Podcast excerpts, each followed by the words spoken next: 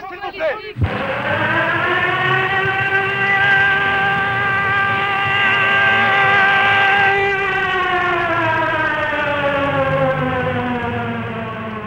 culture, pour nous, est une bagarre, une revendication, exactement au même titre que le droit au pain, le droit au logement, on revendique le droit à la culture.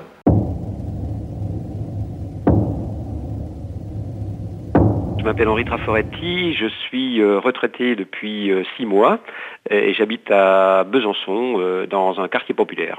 Quand je travaillais à la Rodiette CETA, j'étais vide, fileur renvideur. je travaillais en 3-8 dans une équipe qui s'appelait équipe B et à laquelle, disons, l'ensemble des, des, des, camarades qui ont construit le groupe Melvietkin étaient ouvriers.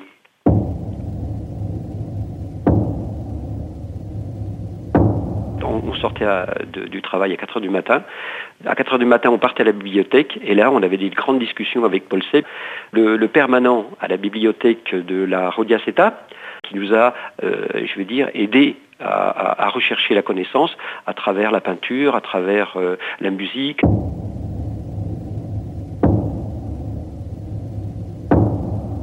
C'était en mars 67. Euh, on occupait l'usine de Poulenc Textile Besançon. Et puis, euh, disons, euh, ça faisait un moment donné que ça durait. Chris Marker est venu tourner un film qui s'est, disons, appelé À bientôt j'espère, à laquelle participaient Mario Marais, Bruno Muel, etc. Voilà. Mars 1967, la grande grève dans le vocabulaire roi-dia. Grève originale par sa durée, un mois entier, par sa forme, l'occupation d'usines oubliée depuis 1936 mais surtout par cette idée continuellement reprise que le déséquilibre lié aux conditions de travail se traduit par un déséquilibre de toute la vie, que nulle augmentation de salaire ne suffirait à compenser, et qu'il ne s'agit pas de négocier à la façon américaine son intégration dans une société dite du bien-être, dans une civilisation dite des loisirs, mais de remettre en question cette société, cette civilisation elle-même.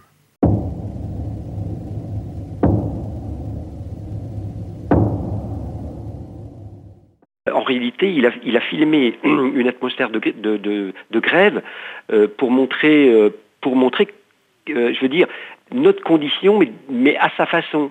Alors que nous, on croyait qu'il allait montrer les machines, qu'il allait montrer, je, veux dire, les muscles qui se défont, la, sueur, etc., etc. Ça nous est apparu comme, je veux dire, il a idéalisé les choses.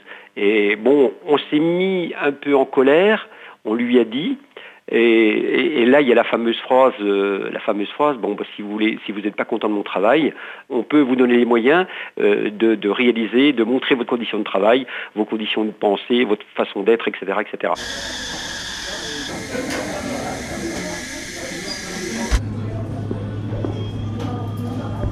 Je suis Bruno Muel, j'ai 67 ans.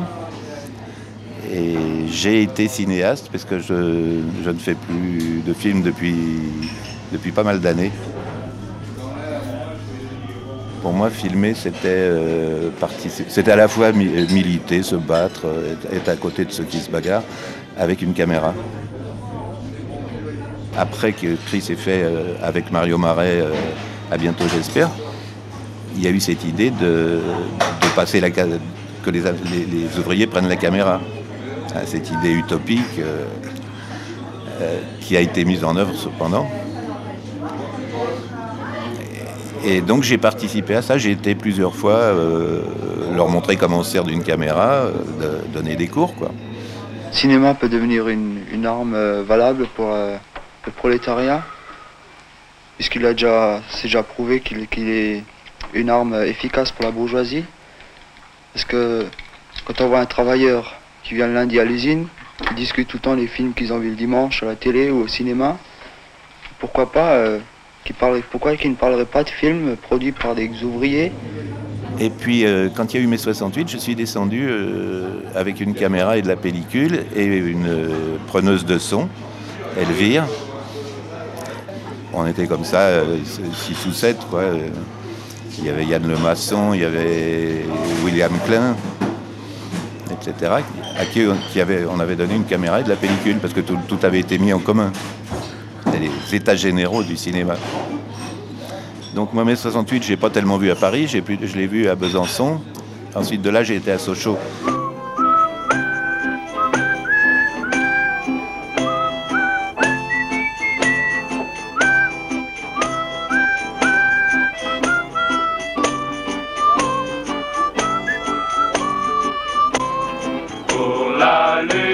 Qui est engagée.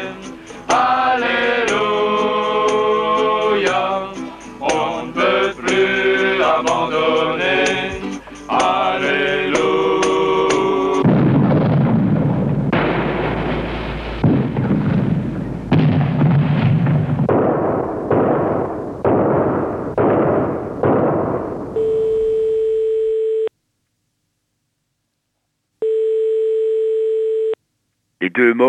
balle euh, de 68 ont été parmi les ouvriers de Sochaux. Personne n'en parle, personne n'en a jamais parlé. Euh, pas par les CRS, hein, c'est pas c'est pas quelque chose d'anodin quoi.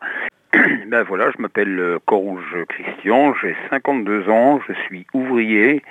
Je suis rentré chez Peugeot en 69 Je suis rentré à 18 ans chez Peugeot en sortant de l'école. Et les groupes Pedvenkin euh, n'étaient pas encore faits sur Sochaux, étaient faits sur Besançon. J'ai fait trois ans d'ajustage. Pendant trois ans, j'ai été promu à l'école, dans mon CET. Et puis, euh, qu'est-ce que j'en ai fait? J'ai participé à la, au premier film fait par le groupe Venkin de Sochaux, donc Trois quarts de la vie. Au bout de cinq ans, je peux plus me servir de mes mains. J'ai mal aux mains. Trois quarts de la vie, en fait, c'était le- le prémisse de Week-end à Sochaux, quoi, je veux dire. J'ai un doigt, le gros, j'ai du mal à le bouger. J'ai du mal à toucher Dominique le soir. Ça me fait mal aux mains. La gamine, quand je la change, je peux pas lui dégrafer ses boutons. Tu sais, t'as envie de pleurer dans ces coups de temps là.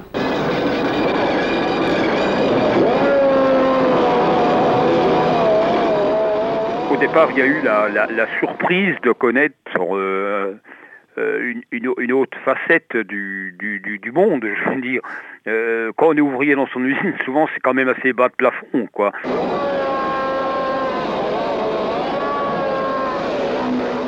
On se méfie un peu.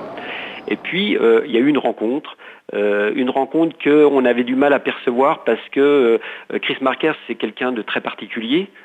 C'est déjà une voix, une voix qui est monocorde, mais une voix qui dit des mots, disons, que l'on a envie d'entendre et qui, pour la première fois, on entendait un intellectuel qui parlait, qui parlait de choses vraies, qui parlait de choses vécues.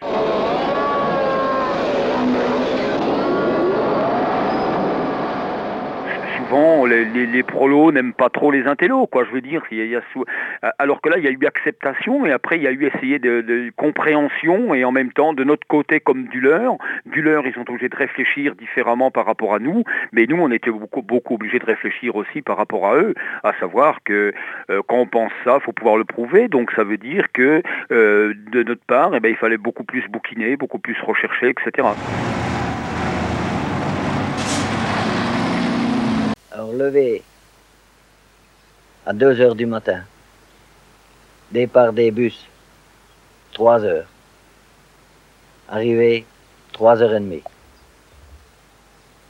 La sirène, 4 heures. Le casse-croûte, 6 heures et demie. De 6 heures et demie à 1 heure et terminé. 10 minutes de dépannage, un point c'est tout.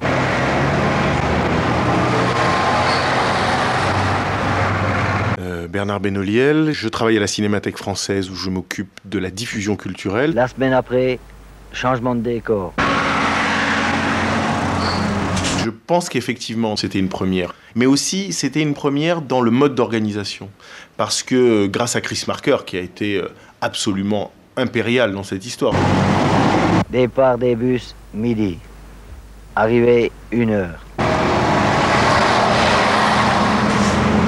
La sonnerie, une heure et quart. quand Marker faisait un film, lui-même, il le faisait accompagner en première partie de films des groupes Medvedkin. Ce qui fait qu'il accrochait à son train à lui, comme des wagons, et qu'il s'occupait lui-même de, de l'initiation, de la production. Il donnait un coup de main sur la conception, et il favorisait la diffusion parallèle. Pendant dix ans, j'ai fait ça. Il y en a 18 000 qui le font chez Peugeot. Il y en a 18 000 qui le font tous les jours. Il y en a 18 000.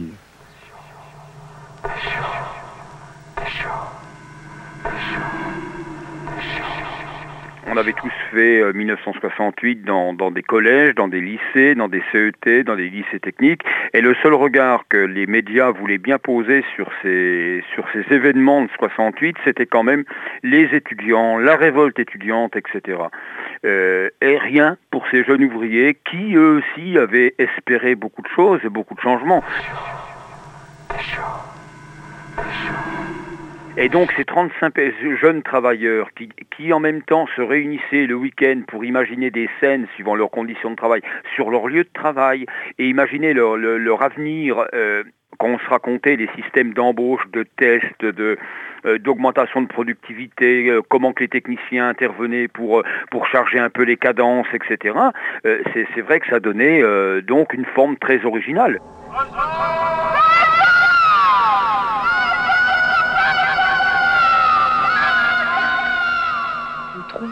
À notre rayon loisirs le manuel du parfait petit emboutisseur. Les secrets du montage à la chaîne, comme si vous y étiez. Faites participer vos enfants à ces jeux éducatifs et d'avenir. Faites-leur construire une véritable chaîne de montage avec nos modèles réduits de 204, 504 voitures de police. Ce qui est très fort dans le groupe Medvedkin, c'est à quel point les ouvriers ont soulevé une chape de plomb invisible, mais qui était la leur, indépendamment de la fatigue, indépendamment de la, euh, de, comment, de, de, la vie quotidienne. Ils ont trouvé le moyen de secouer l'image qu'ils avaient d'eux-mêmes pour trouver euh, justement une, euh, une forme supérieure de, leur, euh, de leurs conditions. Et cette forme, elle passe par la forme cinéma.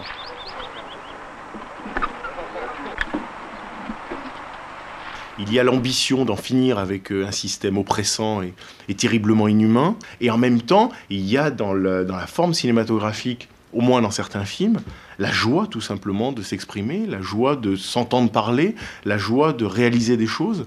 Et ça, c'est évident que ça traverse les films, ça passe dans les films. Et puis, à l'occasion, comme quand ça se passe bien dans un collectif, à l'occasion justement de cette émulation collective, il y a eu des aspirations individuelles qui non seulement se sont euh, euh, affirmées, mais qui ont trouvé le moyen de s'épanouir. Certains ont signé à un moment des films en leur nom propre toujours sous l'étiquette, euh, je dirais, groupe Medvedkin, mais un film comme euh, Le traîneau échelle de Jean-Pierre Thiebaud est un film, du point de vue militant, nul et non avenu. Ça ne raconte rien de ce que ça doit raconter, de ce que théoriquement un film militant doit raconter.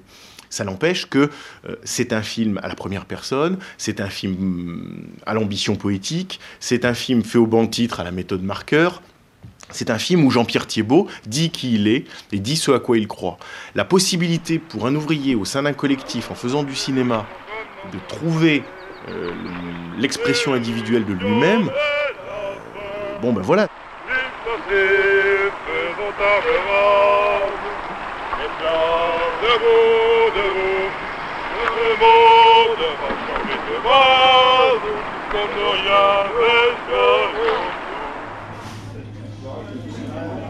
Pas tellement d'idées préconçues. Et à mon avis, c'est la, la, force de, de, ce qui s'est passé à ce moment-là. Moi, en tout cas, c'est ce qui m'a plu, c'est d'utiliser euh, plusieurs facettes différentes. Quoi. Au milieu de, entre deux séances de fiction, tout d'un coup, il y a un bout de, même pas d'interview d'ailleurs. C'était plus des déclarations que des interviews. Ils avaient quelque chose à dire, ben, je lui disais, ben, vas-y, dis-le. En fait, mai 68, dans ce que ça a de positif, pour moi, c'est ça. C'était euh, euh, un peu tout est possible, il euh, faut tout essayer, allons-y.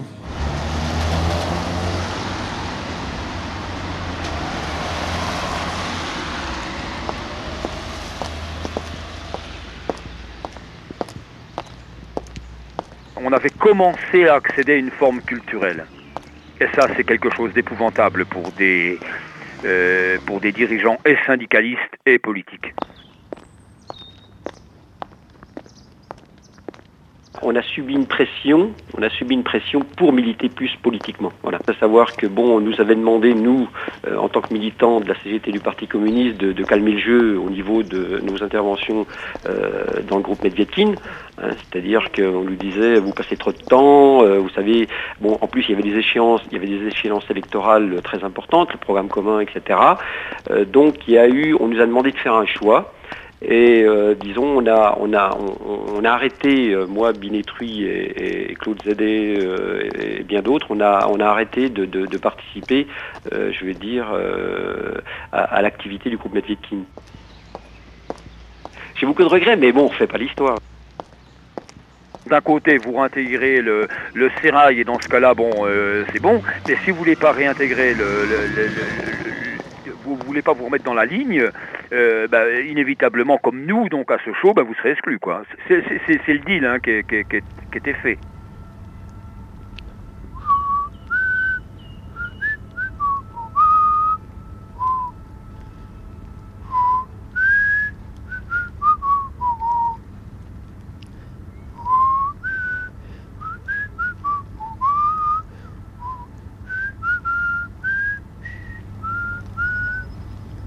Si je suis ce que je suis aujourd'hui, c'est parce que j'ai vécu cette période-là. Il n'y a pas que ça, il y a d'autres expériences que j'ai vécues, mais ça, c'est une, une, forte expérience euh, pour moi.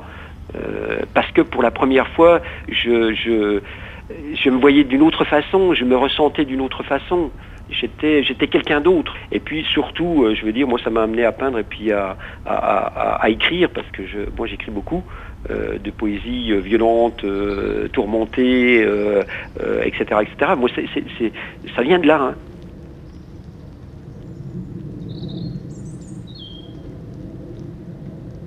J'ai pensé à partir de l'usine, mais en même temps, j'y suis revenu. Enfin, le même métier, oui, toujours un peu. C'est toujours dans les ateliers de production, mais bon, il y a, des différences. Je travaille de nuit parce que j'ai besoin beaucoup plus de fric à cause que j'ai mon gosse qui est, à la fac, et donc, ce qui me permet d'avoir 2500 balles de plus par mois. Euh, mais euh, c'est par choix, euh, comment dire, dicté par la nécessité de la vie. C'est pas un choix dans le bonheur.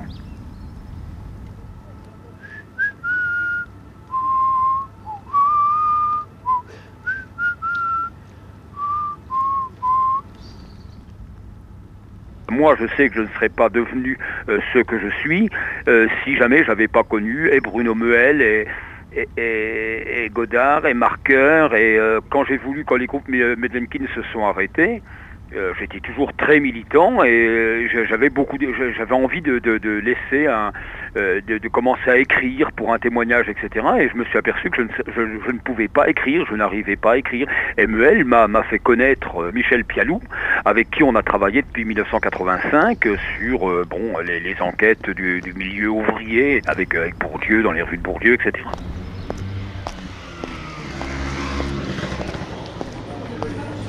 j'ai refait des films quand même euh, plusieurs années après. Euh, j'avais fait un film pour TF1, un autre pour Antenne 2, qui avait été très bien programmé et tout, mais qui n'ont laissé aucune trace, euh, et pour cause, parce que c'était des films qui n'avaient pas la densité de ces films qu'on a fait à l'époque de, bah, de Medvedkin, si vous voulez. Quand on les projette, je vois souvent des jeunes qui viennent après me voir et qui me disent mais comment est-ce qu'on pourrait faire pour faire ça bah, Je leur dis il faut y aller. Hein. Je ne vais pas vous dire il n'y a pas de recette. Moi je ne leur réponds qu'une chose, c'est ayez suffisamment votre envie et puis faites-le. Arte Radio, écoutez pour mieux voir.